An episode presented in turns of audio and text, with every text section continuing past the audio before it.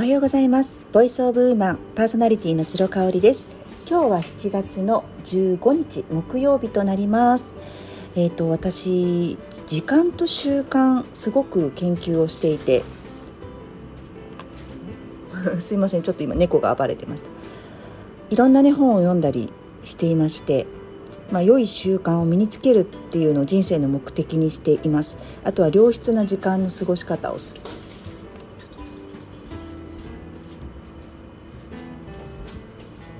ません。はい。というのを目的にしているんですけれどもじゃあね良い習慣ってどうやったら続けられるかなっていうことなんですよ。一つはね、まあ、一つというかもう私これをかなり意識しているんですけれども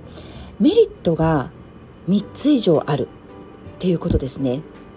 例を挙げますとまずピラティスになります。ピラティスね10年ぐらい長く細く続けていたんですけれども、えーと、次男を出産した8年前ぐらいから結構本格的にやるようになりました、えーと週3グループレッスン。2週間に1回のプライベートレッスンですね。でもよくできますねっていう話をしていて正直やっぱり行きたくない時も多々あります。ただねやっぱりあの動く瞑想ってピラティス言われているので1時間レッスンを受けた後って本当に心が穏やかにその凪のようになるんですよね。その終わった時の精神状態をいつもやる前に想像するんですよ。あやらなかったよりやった方が絶対いいなって。残りの一日のパフォーマンスも上がるし心の状態もすごくいいっていうことをもう経験上分かっていますのでまずそれですね。あとはね1時間スマホを見ない時間っていうのがどうしても私在宅で仕事をすることが多かったりするしますしスマホをねこうやって今もあの音声配信する時に録音しておりましてもう肩身肌身離さず持っているわけなんです。なのでねあのスマホから1時間離れる1日1時間でもデジタルデトックスをね睡眠時間以外で取ら取れるっていうのが私にとってすごい貴重なんですよね。でね、えーと、あとね3つ目なんですけどこれね結構やっぱ大きくっていろいろ悩みがある時にピラティスしている最中も結構こう頭の中に雑念がいろいろよぎるんですよただねその雑念に気づくっていうことがそのピラティスの時間内でできるっていうのがね私にとってものすごく大きな収穫で大きなアイデアが降りてくるっていうこともあるんですね。なので私がねああれやろうってこう直感で動くことってほとんど瞑想かピラティスをやってる時に思ってることなんです。こう湧き上がってくる感情にアイデアになってるんですね。もうこれで3つですよね。あとね例えばやっぱりピラティスをした後はご飯が美味しい。もう胃が胃がねぐるぐるぐるっていい感じになってくれるのでその後食べるお昼ご飯が本当に美味しいっていうのもありますので4つ目ですね。うん。あとは何かな。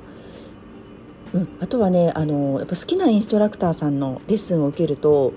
レッスン前のにちょっとこうインターバル的な感じでお話をくだすいただくことがあるんですけどそのお話の中に気づきがたくさんあったりしてねあやっぱり今日来てよかった受けてよかったってなるんですよね。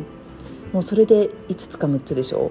うん、だからねやっぱりねメリットの方が多いんですよだからねデメリットが1つか2つあったとしてもそれを上回るメリットがあるので続けられているっていう感じですね。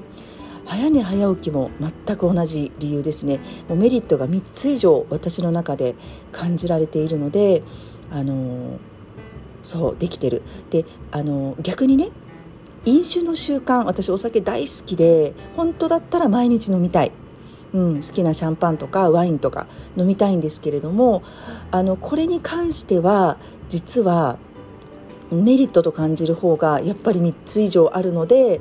飲酒の習慣はもう自分の中で割り切ってやめないぞってなってるんですよね。ただねやっぱり毎日飲むことはどうしても次の日にねあの残ってしまう場合がもうこの年になると多くなってしまうのでやっぱり飲みたいなって思う時そのイライラして飲むとかそういうふうにお酒に逃げるっていうことではなくって楽しく今日はお酒が飲めそうだなって思う日に限って飲むようにしているっていう感じなんですねなので皆さんが今身につけたい習慣があるとします。ただ続かないどうしても続けることができない面倒くさくなっちゃう三日坊主になっちゃうということがあったら3つ以上のメリットを書き出してそれを可視化してみていただけたらなというふうに思います。3つ以上あるんだったら続けることができるんじゃないかなって思いますのでぜひやってみてください。はい今日も最後まで聞いていただいてありがとうございました。